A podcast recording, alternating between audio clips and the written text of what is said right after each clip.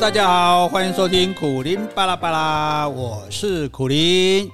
今天来讲自然啊，自然。我们现在讲到雪霸的点点滴滴这个系列哈，就是当初我在雪霸国家公园当解说志工的时候呢，一些有趣的事情来跟大家分享啊。那上一集我们讲到哈，当解说员的呢，就最怕人家问的就是这是什么。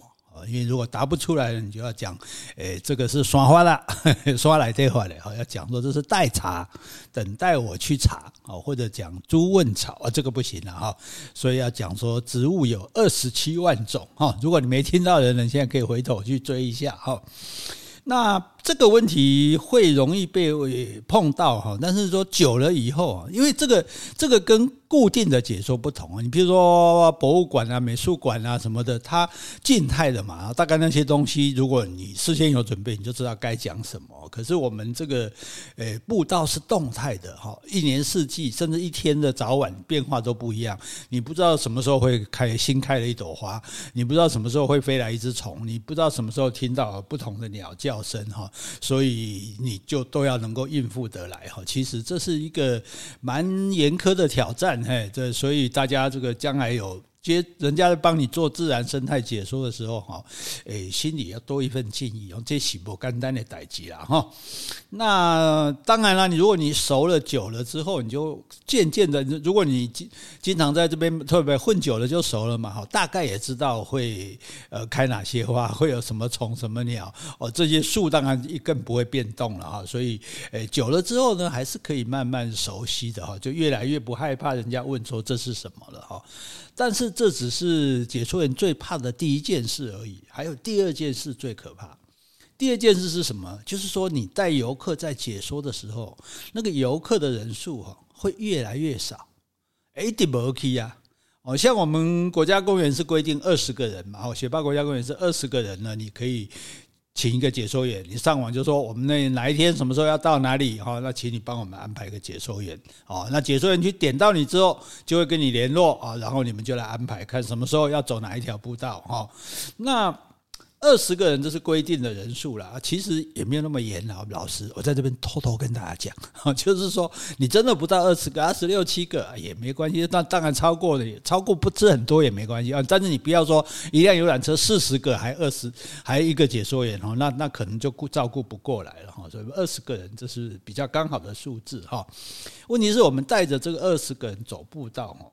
黑狼的一直无去呢，哦，诶，剩十几个啊，哦，十几个，然后到剩下可能十个左右，后来就变成个位数，六个、七个，哦，那。当然你会觉得说，诶，人为什么会变少呢？哈，那因为我们并不是一边走一边讲啊，因为一边走步道通常都很窄嘛，最多两个人可以过而已。那只有跟在你身边的后面的几个听得到，其他的听不到啊。所以我们通常是会到了一个比较宽一点的空有空地的地方停下来，哈，也等后面的人跟上来，然后再一起解说这样子。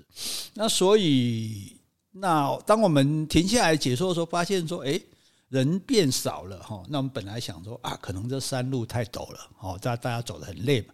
可是没有呢哦，因为我们真的要解说的走的步道，通常都是蛮平坦的啦。因为真的很陡哈，你也不会不会带游客去走，走到时走的匹配串哦，上气不接下气哦，所以还有心情听你讲哦，慢要给我搞的啊，所以通常也不至于是因为路太陡哦，要不然就说啊天气太热。可是。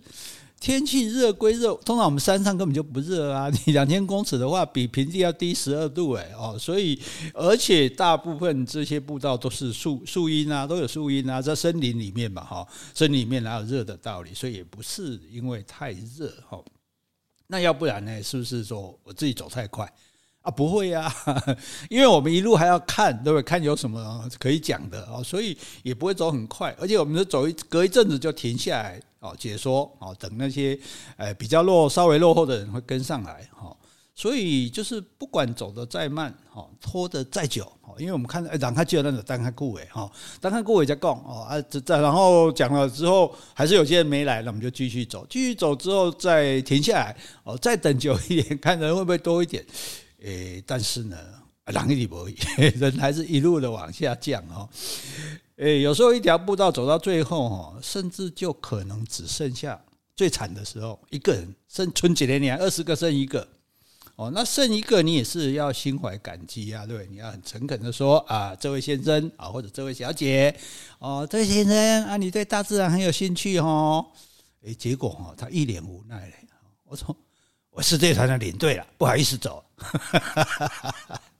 诶，当然没有口气那么坏了，就是换句话说哈，诶，他因为他是他跟我们接洽的嘛，啊，当然不是正式的领队，就是他就是这个团体的 leader，他跟我们接洽，请我们来当解说员的，那就是别人走可以走，他总不好意思走嘛，对不对？所以他只好陪到最后啊，但这当然是比较悲惨的、比较极端的例子了哈。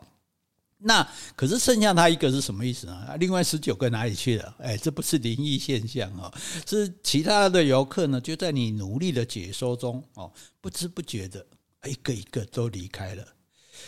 哎，为什么会这样呢？哈，因为不是大家请我解说吗？应该听得兴致盎然才对啊！啊啊，为什么人不见了？哈，啊，是因为太辛苦吗？啊，其实不是了哈，是因为大多数的解说员哦。都学了满肚子的自然生态的知识，哎，你想我们那个两个礼拜的密集训练哦，哇哇，囫囵吞枣哈，这个硬学了很多东西哈。然后呢，我们还会陆续举办那个进阶训练哦，不是这样就算了哦，每隔一阵子又有又有老师来上新的老师来上新的课程，这样啊，我们学了这么多，这是以前很多我们可能根本不会不知道的嘛，啊，所以学了之后，我们就恨不得想要让有教会这个游客啊。所以像这样心态的解说员呢，他们就是就算好看到一朵小花哦，一般来讲，我看到一朵花，像我就哦，这是玉山始祖哦，那它的颜色很鲜艳，然后它的这个花瓣哈是分叉的哈，所以看起来好像火焰一样。那泰雅族人就把它叫做跳舞的火焰哦。如果介绍这个花，只会这样讲，但是呢。因为我们实力也比较差，那可是有些人他很熟，他就会啊介绍名称之外，还会滔滔不绝讲哦，这个是属于什么科的二年生的草本植物，哦，轮状花序，雄蕊一只，雌蕊五只。我刚才上生物课的对吧？哈，那问题是游客是来玩的，啊，来放松的，来 relax 的。那这么美丽的风景看都来不及，而且还要上课，谁想要上课啊？哦，可是呢，你不想听，你也不好意思说啊，对不对？哦，所以因为你说了之后，哎，这个说不定会扫兴啊，因为也许有人想要听啊，对不对？你这样这样也不好，你叫解说员不要说，对解说员也不好意思哦。那你说不想听、不爱听，那对其他的同伴也不好意思哦。所以这个时候最好的办法。就是我们偷偷的溜走，哎，趁大家不注意，我们就走慢一点，啊啊啊，都不一样嘛，哈，哦，那有时通常哦都会两个两个走，可能一个人走寻贵博棚啊，找一个人壮胆这样，或者是说至少还有伴嘛，不然变成一个人孤单孤独这个旅呃游荡山里也有点奇怪哈，啊，问题就是好，那这里走一队啊，那里走两个，啊，走着走着哈，原来二十个人队伍哈就哩哩啦啦。稀稀落落的在山林步道里面逐渐消失了啊，只剩下这个团体的领队，还有热心过度的 热心过度的解说员哦，面对面啊，尴尬的站在一起这样。对，常所以解说员最怕是第二种情形，狼不起这样子哈。那这个哈，这个是台湾人的好修养哎，诶那我讲这句话哈，一定说哦，苦力你又在讽刺了，你会讽刺哦？没有啦，我现在已经这个对不对？温良恭俭让多了哈。那我说这个话不是讽刺哈，因为我跟你解释给你听哈。因为游客他来到国家公园哈，他既然有可以免费的哎，免费的自然生态解说，你知道你很多私人的解说员是要收费的哈。那既然是免费，当然大家乐意接受。可是呢，就没有想到啊，解说的内容你是。没有兴趣，这时候你才知道你没有兴趣哈。本来你想说，啊是看起来知道那个步道没什么啊，有人讲当然比较好玩啊，对不对？哦，可是现在讲了之后却发现不好玩哦。那你不能跟他讲说，哎，你说的不好玩，或者说我根本不想听哦。你这样不顾他的情面，对不对？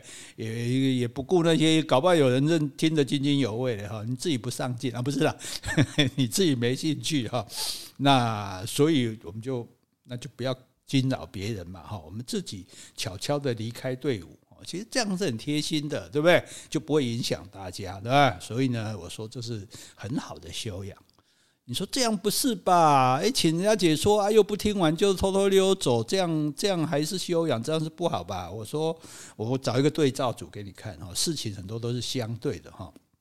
因为我们有个解说员，他就带到之前呢还有陆客，他带到那个陆客哦，那陆客的好玩哦，才走不到几步啊，讲解没多久哦。就有人那种大剌剌说啊，别听了，别听了，无聊死了，走吧，走吧。然后不由分说，一哄而散。然后呢，留下这个一脸错愕的解说员站在那个一瞬间变得空荡荡的步道上，好像那人间蒸发一样哈。诶，所以这个也没有错啦，因为我觉得呃，陆克他们本来就比较直接嘛，比较坦白嘛，哈，比较可能不留情面这样子，所以。我们这种会半途偷偷溜走的台湾人哦，胜修养胜厚，所以我说好修养是这个意思哈。相对来讲了哈啊，这样我说这样你有相信了哈。那不过我觉得这个也不能怪游客了。像我以前在高中教书的时候，诶，我不会绝对不会怪学生说，诶，你为什么上课打瞌睡？诶，为什么你不专心听讲？哦，因为如果老师讲得好，讲得精彩，那哪一个学生会不认真听呢？对不对？那你就算是这个学生不小心睡着了，也是很快会被大家哈哈哈的哄笑声惊醒嘛，对不对？这个才是说话的王道啊！所以啊，学生如果不想听课，诶，老师自己要稍微先检讨一下哈。好，那问题就在于说，那既然游客是来玩的哦，那我们就不要像上课一样的跟他讲解哦。诶，那。可是，如果对大自然没有多少了解哈，那他那他又会觉得不好玩。我跟你讲，好玩的地方哦，不用不用那个解说员呐。你听过游乐场、游乐区要解游乐场要解说员吗？对不对？也就是因为没有表面上那么好玩啊，觉得啊山就是山啊，树就是树，没什么好看啊，对不对？那还要辛苦的走路哈，那跟他总不能说下车拍照就走吧哈。其实台湾很多人接近大自然就是这样的。诶，开车到一个地方拍个照哈，然后在冷气间里隔着玻璃看着风景，喝个咖啡，哈，吃个餐就走了哈。那那这样子的话，如果是这样的话，那年轻人或者一般的家庭，那我就去那个人工的游乐区三六九去玩了。三六九知道吗？哦，就是剑湖山、六福村哈，还有这个九族文化村的哈，三六九哈，那也不会来国家公园或者来什么森林游乐区啊哈。所以我就想说，要怎么解说才会让游客觉得有关、有用又有趣？哦，我们人想听的一个就是跟我有关系的嘛，对不对？我们隔壁邻居的事嘛，跟有用的说，哦，这个东西这个补身体嘛，或者有趣的哦，这个好好玩啊。所以其实我们不需要让游客认识各种动植物啊，只要把这个生态保育的观念传递给他们，潜移默化就够了啊。所以重点啊，不是在讲什么，而是怎么样讲。哦，可以让大家爱听哦。比如说，在山里面最常遇到的构树哦，构就是结构的构哈。那我们想办法在 FB 登个图片，让大家看一下，这样哈。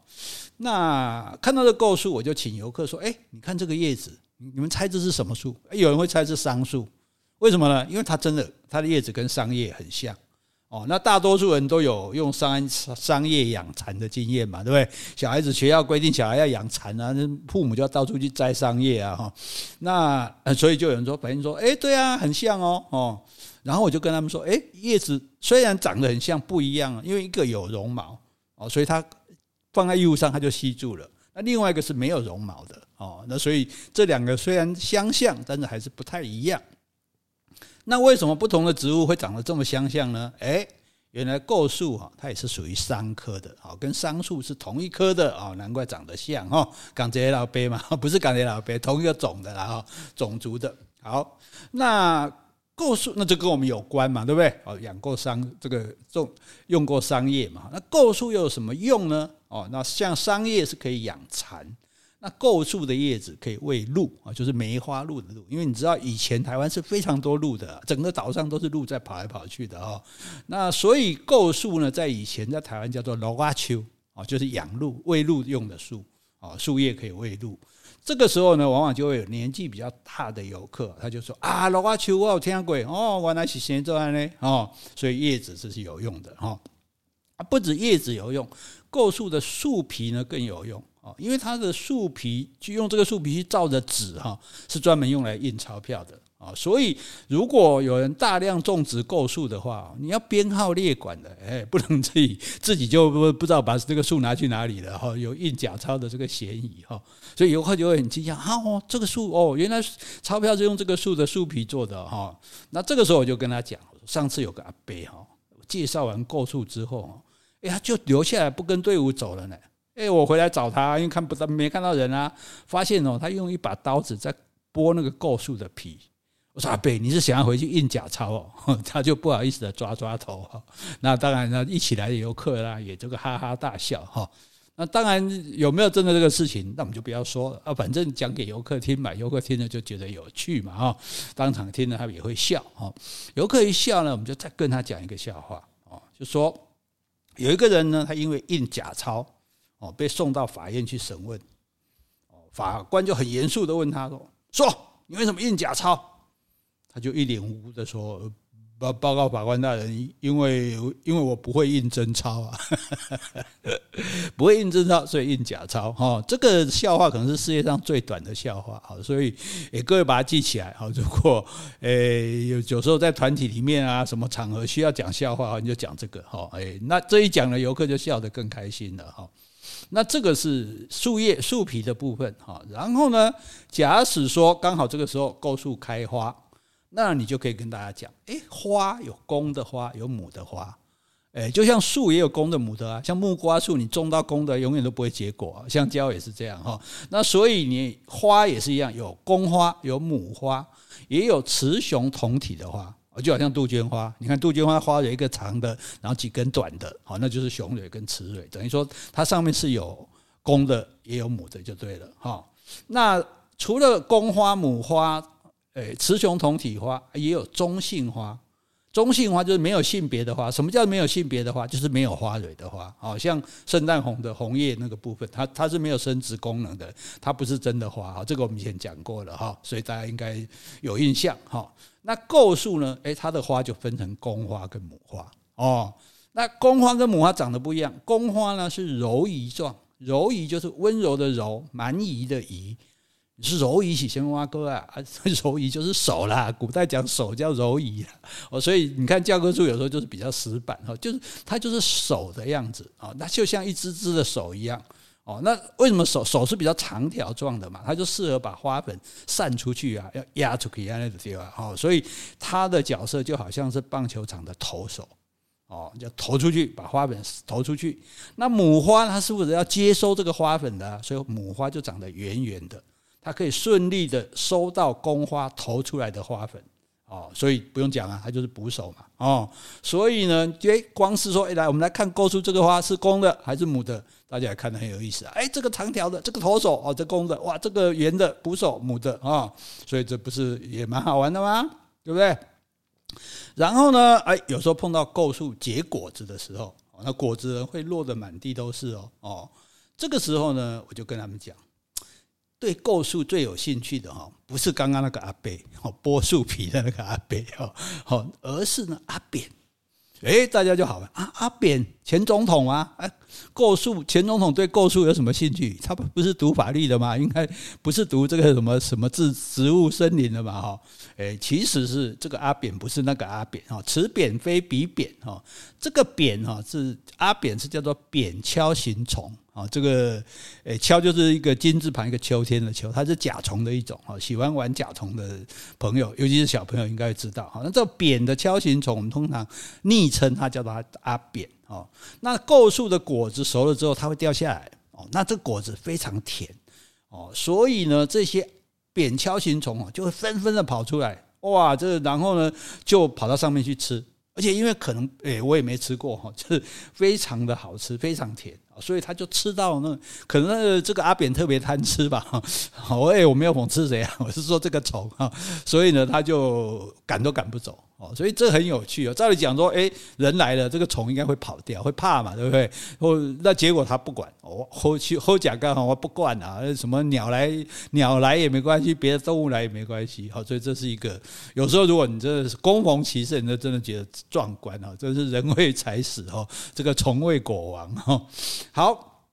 那所以这个时候，你如果来抓这个扁锹形虫哦，哇，那真是太容易，易如反掌，俩几个的几家的几家。哎，你知道甲虫要用买的还蛮贵的嘞哈，小朋友的要买甲虫，爸妈还蛮头痛的哈。不过不要忘记哦，Don't forget，我们还在国家公园里啊，国家公园里面哈，非但是一草一木、一花一虫都不能拿走。连落叶也不可以拿走，我们上次讲过嘛？诶，落叶对树也是有用的，而且连旁边就是一块小石头，诶，这小石头很小小的很可爱，我捡走又没有影响，总不会造成土石流山崩吧？不行，啊，因为我们就是要维自然国家公园，就是国家自然保护区，我们就是要维持它的原状，通通不要动哦，我们就只只做一件事情，就是乖乖的欣赏哦。所以你看，讲构树，我们没有讲一大堆资料。我们就讲说，诶，它的叶子像桑叶，所以它是桑，因为它是桑科的，而且可以用来喂鹿，所以它是鹿仔树哦。然后呢，诶，它这个树皮可以做钞票哦，所以它是很特别的哦。那么它树皮做做的纸浆可以印用来印钞票。然后呢，它的花有公花有母花，公花是长条状的，像投手；母花是圆形的，像捕手。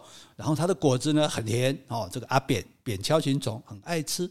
哎，这样子讲的话，大概应该大家会有点印象吧？对，应该会觉得还还还蛮有趣的吧？不会不想听嘛？哈，你到现在还没走嘛？应该 还没有 关掉我们的 podcast，应该是也觉得呃还还还不错听嘛？对不对？那所以游客游客知道这些就好啦，对不对？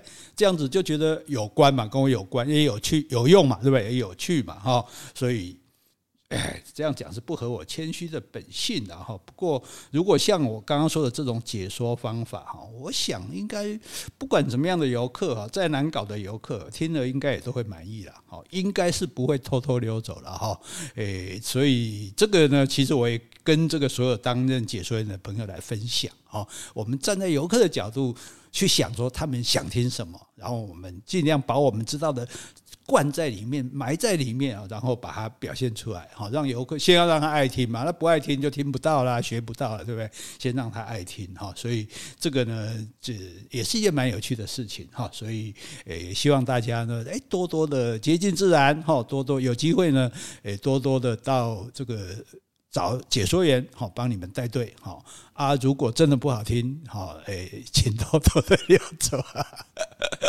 没有啦，如果你看了我的书哈，《苦苓的生命密语》啊，还有《苦苓与瓦辛的魔法森林》哈，差不多哎，你自己拿着书，也有也有朋友拿着我的书到自大自然里去走步道啊，这个一一对照，对不对？按图索骥也觉得不错啊！哈，哎，好了，再说这样我这太不谦虚了哈。好，希望大家喜欢今天的节目，拜拜。